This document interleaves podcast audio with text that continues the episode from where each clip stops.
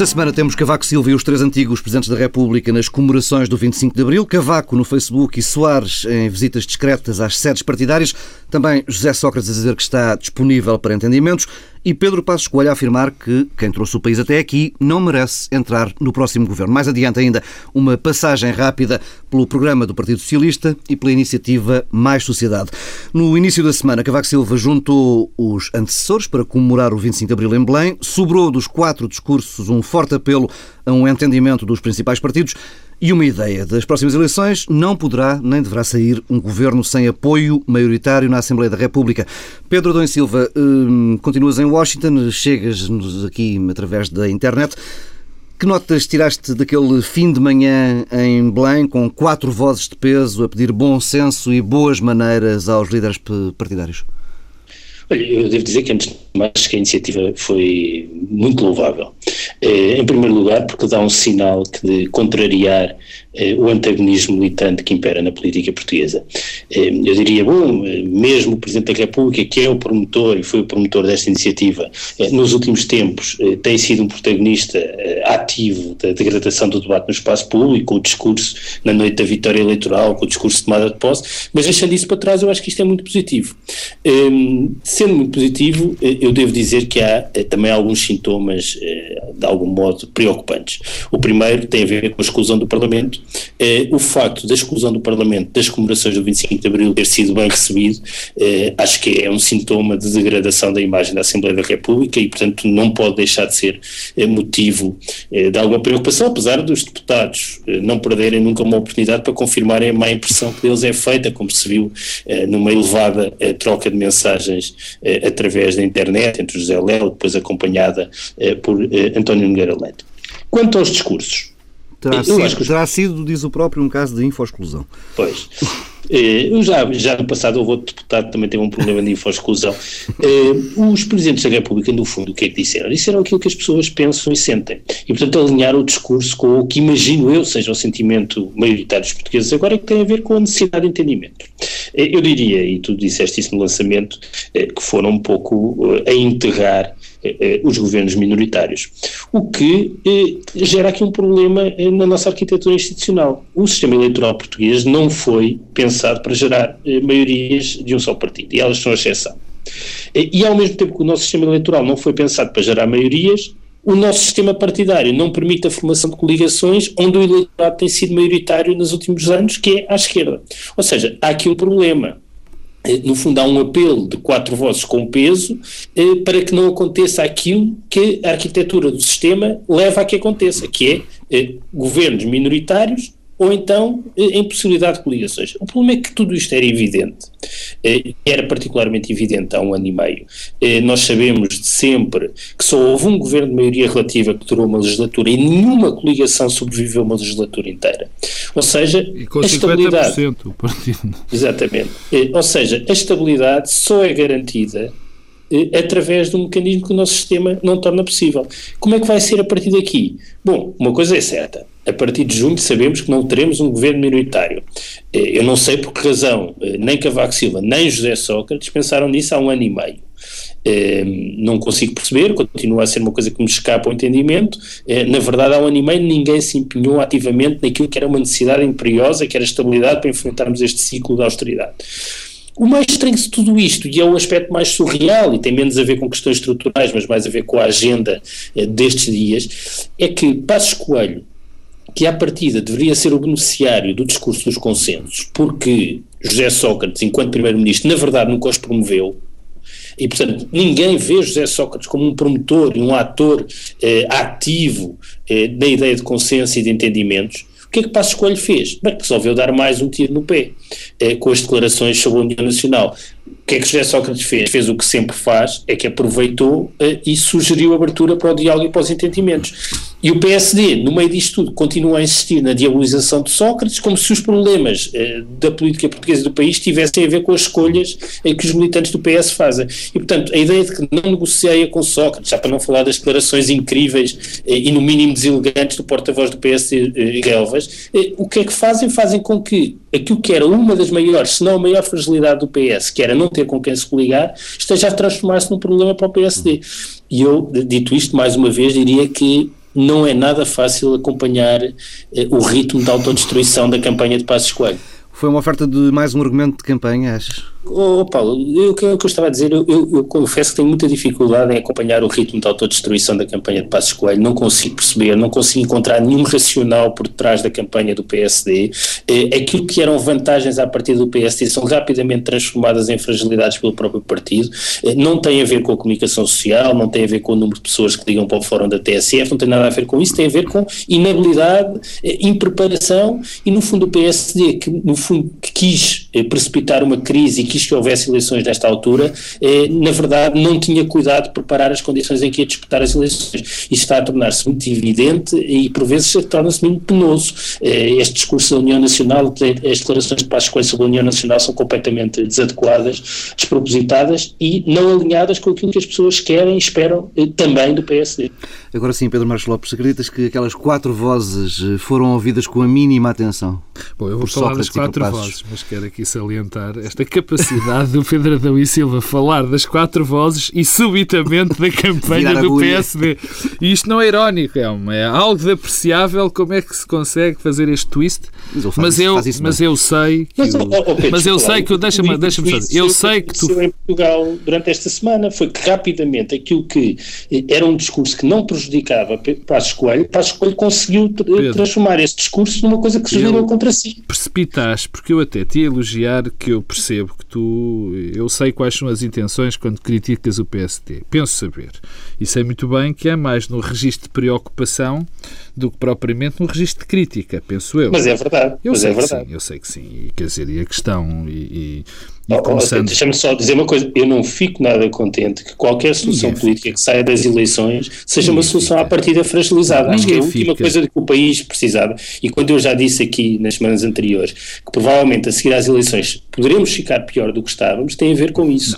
Acho que a ideia de um governo que à partida eh, nasça eh, frágil será trágico para o país. E eu digo, e já o disse muitas vezes, acho completamente improvável que o PSD não vença as eleições. O que nos preocupa é que o PSD esteja todos os dias a fragilizar as condições em que vai vencer as eleições. Eu, eu vou, vou, vou, vou, pegar no isco da, da tua conversa e vou dizer que é evidente que a mim me preocupa e acho que preocupa toda a gente que se preocupa passa repetição com a democracia, que o PSD esteja a apresentar neste momento, esteja a fazer neste momento uma campanha fraca e com muitas vulnerabilidades não por, não por eu achar ou deixar de achar que o PSD seria um melhor ou pior governo, eu estou convencido que faria melhor do que José Sócrates, que o PSD faria melhor do que José Sócrates e do que o Partido Socialista, mas isto, isto como diz outro, isto é um achar, não é?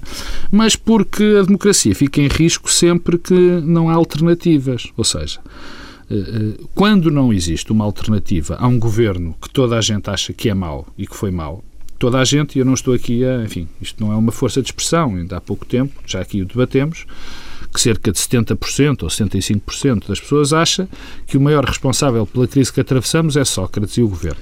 Pois, e depois, depois não. Exatamente. Portanto, mas isso é grave. É grave quando as pessoas não reconhecem uma alternativa. É bem, é bem evidente que ainda estamos a um mês e tal das eleições e que o PSD provavelmente vai arrepiar caminho e eu espero muito bem que, que arrepie caminho. Mas não era esse o tema.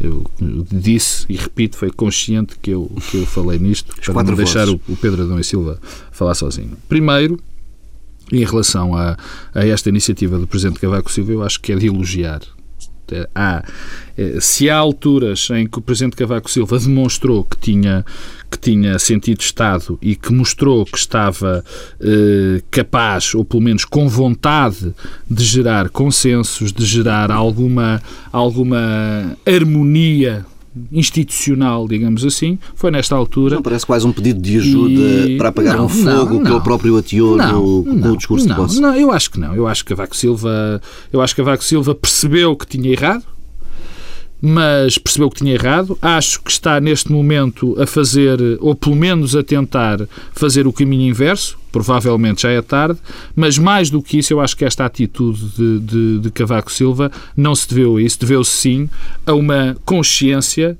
do, do momento nacional, à consciência de que é preciso fazer alguma coisa que una os portugueses e os líderes partidários à, à volta de meia dúzia de questões que são fundamentais.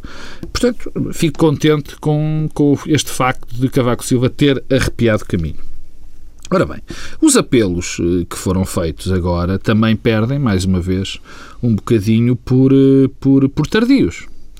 E eu aqui quero concentrar a minha atenção. Eh, primeiro, antes de tudo, deixa-me fazer um, um elogio ao discurso, ao melhor discurso de, de, daquela ação, na minha opinião, que foi de Jorge Sampaio, apesar de ter sido um discurso violentíssimo. Um discurso duro. Violentíssimo, dizendo que basicamente que em Portugal está tudo mal, é? mas foi um discurso duro tem, e tem um pedaço do discurso de cerca de 40 oh, segundos onde começa numa ponta da sociedade acaba na outra. Foi um discurso duro mas bem fundamentado e com certeza que Jorge Sampaio também terá as suas responsabilidades e, e eu não ouvi enjeitá-las, mas tem com certeza. Eu, nunca ninguém se esquece que da célebre frase há vida para lá do déficit, feito noutra conjuntura, bem entendido, mas tenho que elogiar, particularmente numa passagem onde ele diz que estas crises que nós atravessamos são cíclicas e as nossas crises são sempre iguais ou sempre muito parecidas e vivemos quase num, num, num, num vivemos num ciclo vicioso que é terrível da. Posto isto, os apelos ao consenso e os apelos à, à unidade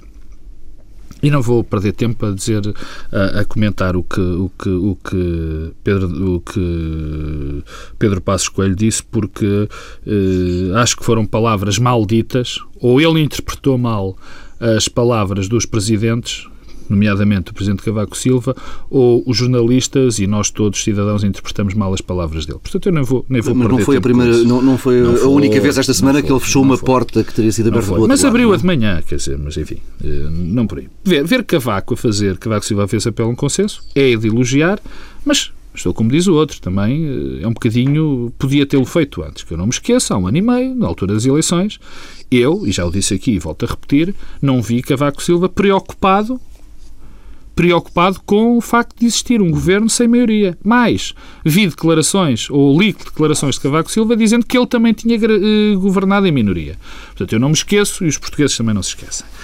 De Sócrates, estes apelos ao, ao, ao consenso. Eh, quer dizer, eu, eu, acho que Sócrates eh, está convencido que as pessoas não têm memória e às vezes parece que anda a brincar. Quer dizer, eu realmente eu não entro nestas patetices de, de, de questões, de, de, comentários, de remoques infelicíssimos de muitos, de muitos atores da política nacional, de muitas coisas que se passam no, no espaço público. Mas, de facto, quer dizer, fez Sócrates a apelar o consenso. Quando Sócrates foi o responsável por aquela cena perfeitamente eh, surreal de ter proposto coligações a todos os partidos do espectro parlamentar, quando, quer se queira, quer não, Sócrates é um dos grandes responsáveis pelo clima de crispação que existe na sociedade portuguesa e pelo afastamento, pela incapacidade neste momento que parece fazer pontes, que parece haver de fazer pontes, fez Sócrates agora neste papel de cordeirinho, enfim, é, incomoda-me porque não, não bate a bota com a perdigota. Aliás, uh, uh, uh, o, o comentário de Passos Coelho sobre perdão, sobre os consensos e sobre a necessidade de, de, de, unidade nacional foi, eh, na minha opinião, aí sim, mal interpretado e mal ouvido. Não é mal interpretado, mal ouvido. Porque o que ele diz em relação ao, a, a, a esta questão de existir em consenso é uma coisa muito simples. Ele fala de liderar. Quem é que vai liderar o país? Ele não fala exatamente, não fala de mais rigorosamente nada. Porque há uma coisa que está em causa e que, no fundo, no fundo, é o que está em causa nas próximas eleições. É quem é que vai liderar o governo de coligação. Mas uh, atenção que depois, no meio da semana, Pedro Passos Coelho uh, sublinha que quem trouxe o país até ao ponto em que estamos não merece entrar e não deve entrar num próximo governo. Pois eu acho que e aí está a fechar acho, uma porta. Não, eu acho que aí comete um erro. Eu acho que aí comete um erro, é um erro político que lhe pode ser muito caro. É um erro político que lhe pode ser muito caro. Primeiro, porque o presidente do, do Partido Social Democrata não devia sequer falar das opções dos militantes dos outros partidos. E mais do que isso, tem que respeitar a decisão de provavelmente 25 ou 30 ou 35% dos eleitores, que serão aqueles que vão votar eh, provavelmente em José Sócrates, nem que sejam 20, nem que sejam 15. E, portanto, e se o Partido Socialista achar que ele deve continuar, que José Sócrates deve continuar a ser o líder do Partido Socialista, Passos Coelho tem que viver com isso. E tem que viver com isso, porque na política não pode haver estas questões, dizemos nós não falamos com ninguém. O Lenin até dizia, e peço desculpa se, se, se, não é fiel, eh, para salvar a revolução, até com o diabo eu estou disposto a falar, não é?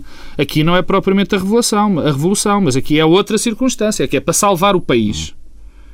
E nós não temos que ter problemas em dizê-lo. Nós estamos em face de um momento onde devemos ter aquela coisa que eu não gosto muito, que é patriotismo, mas tem que haver um, um apelo patriótico. E o que se está a falar de consensos em relação não só àquele que vai ter, e já cá, peço desculpa, Paulo e Pedro, não só os consensos que vão ter que existir, que vão ter de existir já daqui a meia dúzia de dias, porque o PEC tem que ser aprovado. O PEC não, as medidas do FMI têm que ser aprovadas. No dia 16 Como tem que ficar reformas fundamentais que nós sabemos que não são não conseguimos fazê-lo. Está provado que não os conseguimos fazer sem haver um largo apoio parlamentar. Parece nós estamos a acabar. Que, nem PSD, nem nós estamos a falar de acabar com a não, não estamos a acabar de falar com a democracia. Não estamos a falar de deixar de ter diferentes opções. Não estamos a falar de, de termos diferentes políticos. Há um conjunto, há um núcleo central de reformas que só podem ser feitas pelos grandes partidos. Essa preocupação tem levado, eh, essa preocupação em tentar encontrar eh, entendimentos tem levado Mário Soares, eh, ele é um dos signatários do manifesto um compromisso nacional, tem levado Mário Soares e outros signatários deste compromisso a fazer uma série de encontros em sedes partidárias.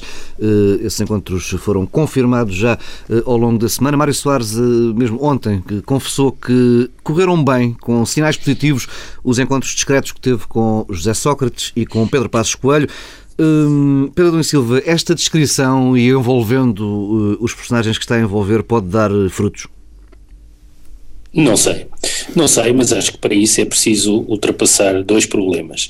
Eh, um, eh, e que tem a ver com o que o Pedro Marcos Lopes estava a dizer, um é a fulanização que o PSD insiste eh, em fazer naquilo que é uma disputa política e não uma disputa na avaliação do caráter de um personagem com quem à partida se decide que não se dialoga ou que alguém que vota nele está a ser enganado ou que se deveria ter vergonha de ser parente, quer dizer, isso não são termos adequados para o debate político. E, portanto, é preciso ultrapassar isso. Enquanto na política portuguesa não formos todos capazes de ultrapassar isso, não há condições para nenhuma negociação, para nenhum entendimento. Em segundo lugar, é, é outra coisa que o Pedro Marcos Lopes disse e que eu acompanho, é, que é confiamos que esta transfiguração de José Sócrates em alguém que é promotor de entendimentos, de consensos e de coligações, é, tem um problema de credibilidade. Tem um problema de credibilidade face ao passado de José Sócrates como Primeiro-Ministro.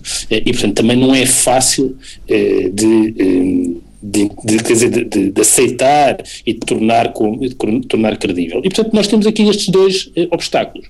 O problema é que não há desbloqueadores destes obstáculos.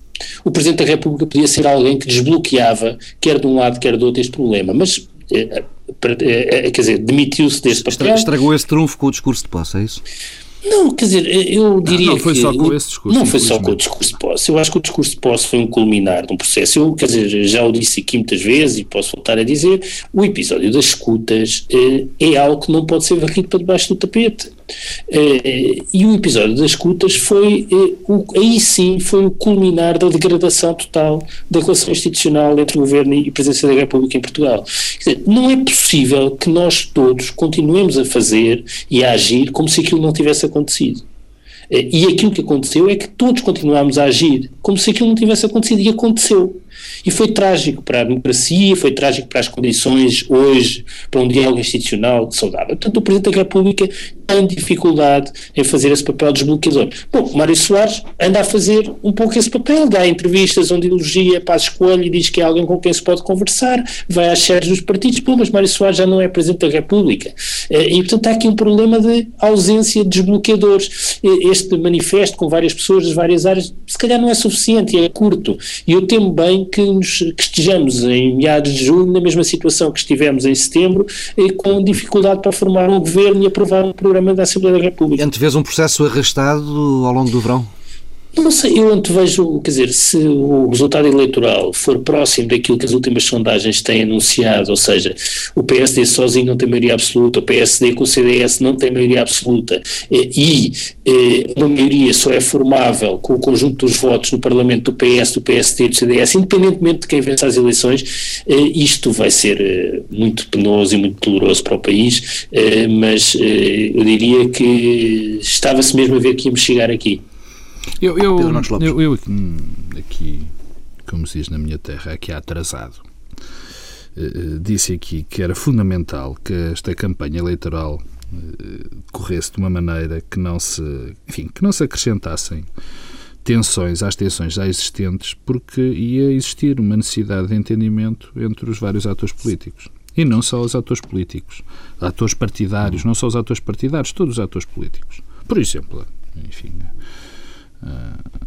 nós vimos um grande sinal da CGTP eh, nas passadas nas semanas, quer dizer, a CGTP intersindical deu um passo e Carvalho da Silva deu um passo que, que é bem exemplificativo de uma postura de negociação, de uma, de uma postura de uma certa abertura. Uhum.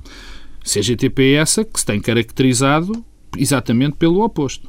E, portanto, nós vemos atores sociais com uma conduta, na minha opinião, mais eh, consciente e vemos os atores partidários com uma, uma atitude muito, muito difícil de acompanhar. E nós temos um problema no, no, no, no, no pós, no, no pós-eleições, porque estando as coisas como estão, estando as coisas como estão, o que parece que está a existir é um cenário de que as coisas têm, vão ter que resolver primeiro nos partidos e depois no país. Uhum.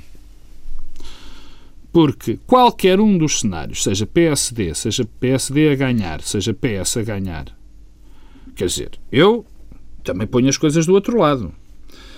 Se o Partido Socialista ganhar, que é uma hipótese muito tenue, porque eu estou convencido que não vai acontecer, mas se o Partido Socialista ganhar e precisar de fazer uma aliança para o país, e penso que estamos, estamos todos de acordo, vai, enfim, é muito difícil que não haja uma, uma opção que junte os dois partidos neste momento. Se o PS ganhar, o PSD já disse que não governaria com José Sócrates. Este PSD. Este PSD, calma. O PSD diz que não governaria com José Sócrates e, portanto, temos aqui um bloqueio.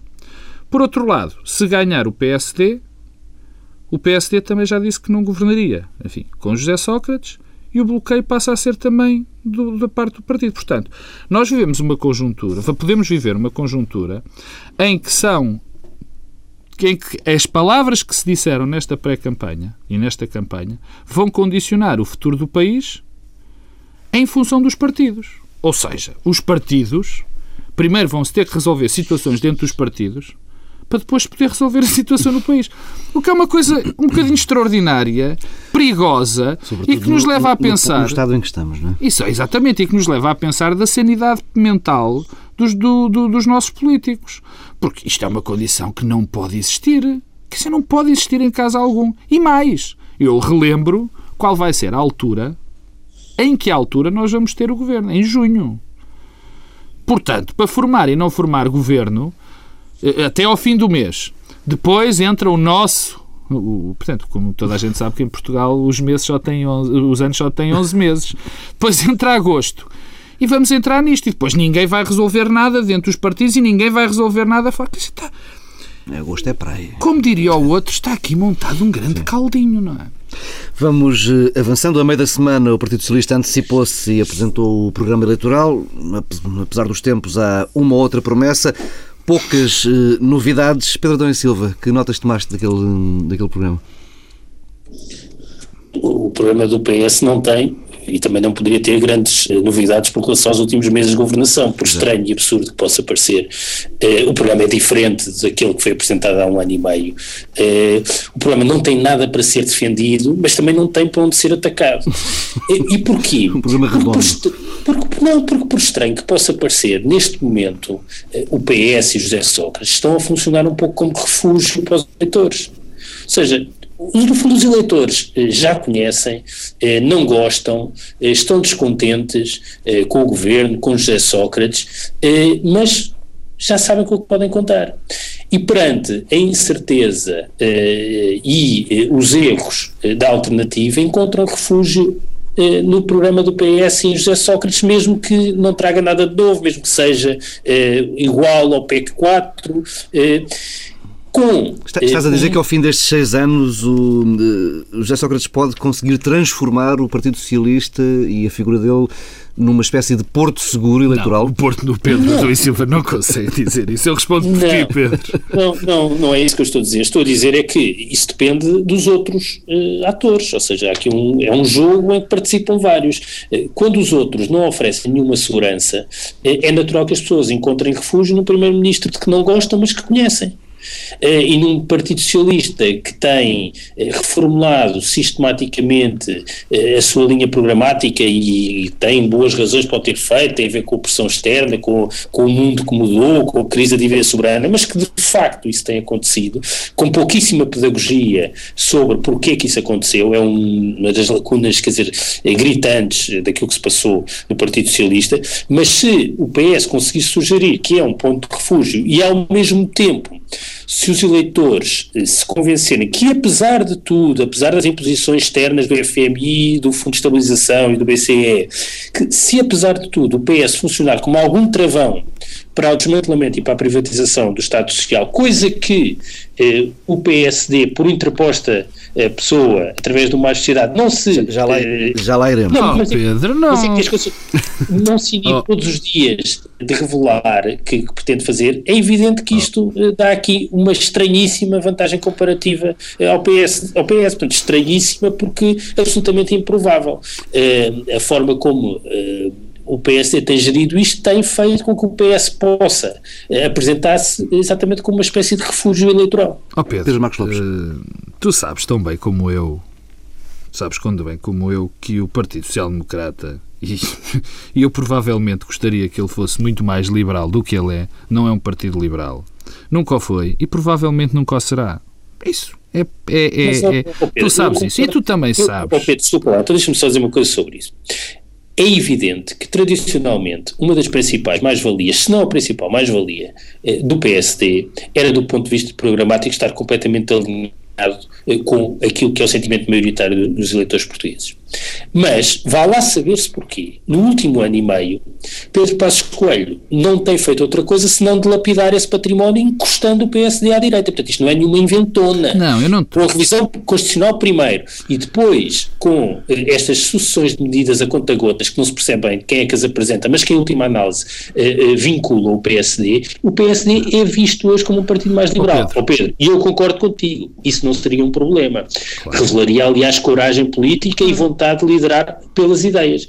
O problema é que para isso ser eficaz tinha de ser bem feito. E o que, o que isto acontece é que isto é feito com enorme amadorismo, com as medidas pouco estudadas, pouco sustentadas e sempre numa perspectiva de ver, de, de, de ver se pega, bom, de tirar o barro à parede. Bom, então, isso é que é dramático. Bom, eu primeiro vou repetir exatamente aquilo que por onde tinha começado. Eu gostava que o Partido Social Democrata fosse um partido mais liberal. Eu gostava que a proposta do Partido Social Democrata fosse claramente nesse sentido. Mas o PSD não é isso. O PSD não é um partido liberal, nunca o foi e nunca será. O Pedro, Adão e Silva e, e, e alguns, muitos uh, dirigentes do Partido Socialista uh, pegaram numa coisa muito simples. Pegaram numa coisa muito simples e que, não, e que é difícil contrariar. Como o Partido Social Democrata está a ser incapaz de construir uma mensagem política, é muito fácil pegar em frases, em propostas avulsas de pessoas próximas do Partido Social Democrata e algumas até demasiado próximas do, do Partido Social Democrata, pegar nelas e fazer delas uma, uma bandeira dizendo: atenção, estes cavalheiros são os perigosos liberais. Só que o PSD não é um partido liberal. O máximo que se pode dizer disto é que a estrutura há uma anarquia comunicacional no Partido Social Democrata. E, portanto, e o que passa é sempre aquilo que interessa ao Partido Socialista que passe.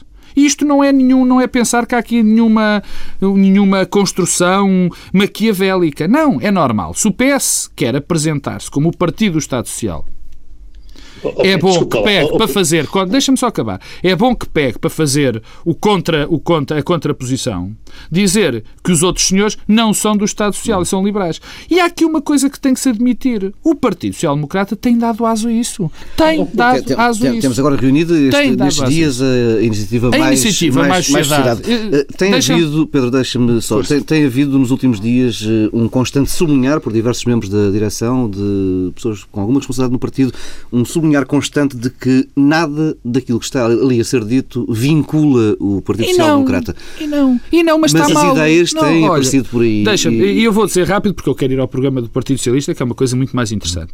O problema do mais sociedade não é a sua existência. O problema do mais, a mais sociedade é uma excelente iniciativa. Só que está a ser feita no momento errado. E à pressa? Não, está a ser feita no momento errado. À pressa não, está a ser feita no momento errado. Era uma excelente iniciativa. Todos os partidos fazem aquele tipo de movimentos. Todos. Antes, bastante antes das eleições. Para ouvir as pessoas. Para, para tentar captar gente à esquerda, no caso do PSD, à direita, no caso do PS ouvir, ter, uh, ouvir gente Bom, para ter propostas políticas. Mas desculpa lá, mas a prova de que há um problema do PSD encostar à direita é que o que fazia sentido do ponto de vista estratégico para o PSD nesta fase era exatamente recrutar à esquerda. Claro! PSD, o que o PSD tem feito é encostar-se à direita. Claro, mas eu estou. Oh, Pedro. Repare, eu não estou a fazer nenhuma avaliação substantiva sobre o conteúdo das não, medidas, sobre aquilo que as pessoas sei, que participaram numa sociedade disseram ou pensam. Eh, aliás, eu acho que há muito esforço louvável de reflexão e há algumas das coisas coisas que apontam num sentido que, aliás, com o qual estou de acordo. O problema não é esse. O problema é que aquilo dá um sinal de um, de um PSD muito mais encostado à direita. Oh Pedro, oh Pedro. E, portanto, é, é um exercício que nesta fase é, é, é, não é benéfico para o PSD. Não é benéfico. O PSD não está a saber como eh, lidar com ele. As declarações de Miguel Relvas a distanciar-se eh, daquilo, eh, aliás, têm um efeito negativo também sobre o próprio movimento, porque criam incentivos para que as pessoas se sintam mais estimuladas a apresentar propostas cada vez mais mais radicais e, portanto, prejudicarão sempre mais o PSD, ao mesmo tempo que mostra que o PSD está a discutir eh, assuntos e temas que não são aqueles Mas que o posicionam eu, ao centro. Eu não discordo com isso. O que eu estou a dizer, e é muito simples, é que, primeiro, as pessoas que lá estão são Bem, são pessoas reconhecidíssimas, quer dizer, pessoas da personalidade, com a personalidade de Diogo Lucena, do Joaquim Góes, quer dizer, eh, que trazem as suas ideias. O meu problema não é esse. Primeiro, o problema, o Pedro identificou um deles, é serem pessoas não muito próximas do centro e do centro-esquerda, bem, com exceção provavelmente de Diogo Lucena, enfim, e até de Manuel Vilaverde Cabral, se me permites. Bom, mas o problema não é esse. O problema é outro. O problema é o timing. Porque, não tendo ainda, e eu repito, o PSD mensagem política, tudo o que é dito de personalidades próximas do PSD ou de iniciativas próximas do PSD é aproveitado para ser contrariado pelo Partido Socialista. Porque Bom, esta, esta, oh Pedro, desculpa, esta ideia das propostas irem saindo a conta-gotas é absurda. Não, mas isso porque não. significa, significa uma duas coisas. Mas não há propostas a conta-gotas, Pedro. Tu desculpa não, lá. Desculpa, As propostas do Mais Sociedade não são propostas do programa do PSD, não são propostas de. de então, mas, mas, faz algum sentido a quatro semanas das eleições o PSD promover uma iniciativa, não ter programa e depois estar a Pedro. reagir a propostas que vão saindo feitas por dentro do contexto de uma iniciativa que foi promovida pelo PSD. Desculpar-me-ás, desculpar-me-ás, mas foi isso exatamente o que eu disse. Eu digo é que o timing não está certo. Eu, se, é se eu fosse o, o, líder do PSD, ou se alguém responsável do PSD, logo que o governo tinha, logo que o governo caísse, eu tinha parado com mais sociedade e com essas atividades. Mas isso é outra história. Eu queria ir era ao que mais interessa. O programa do PS. Ao programa do Partido Socialista. Essa coisa absolutamente uh, vital num processo eleitoral, é verdade. Bom, eu, eu li, enfim, não o li exaustivamente, mas li bastante e, e olhei para aquilo e, e, disse: aqui é um conjunto, um conjunto de lugares comuns. Eu vi, eu vi coisas absolutamente espetaculares, do género vamos incentivar as empresas a exportar e depois corro as medidas e não vejo nada. Mas há várias destas. Vamos aumentar a escolaridade e não sabe como é que se vai fazer. Mas o que é notável o que é notável no programa do Partido Socialista é o seguinte: é que o, partido, o programa do Partido Socialista é elogiado porque é redondo. Ou seja, nós chegamos ao momento da política nacional em que, quando não se diz nada, quando não se diz coisa rigorosamente nenhuma, aí está uma grande jogada política, porque oh, eles conseguiram não dizer nada. Deixa-me acabar, Pedro. Deixa-me acabar sim. só o programa do PS. Isto é o que ali está. O mais extraordinário é que é praticamente assumido, e bastou ver a apresentação de José Sócrates do programa. O programa, a apresentação do programa por parte de José Sócrates foi um momento notável. Um pouco, pouco, pouco divulgado, mas absolutamente notável. Porque, perdão, a maior parte do, do, tempo ele diz exatamente qual é o programa. Porque o programa do Partido Socialista está escrito há um mês. Já está escrito a mensagem e o programa é igual. A culpa de todos os males da humanidade é do Partido Social Democrata, e nós estamos aqui por causa do Partido Social Democrata. Foi esta mensagem fixada. E eu vejo, e eu olho para ali e digo, mais uma vez repito, como é que é possível as pessoas estarem a elogiar um programa que não se diz nada? E mais, há aqui um ponto que eu também fiquei um bocadinho surpreso.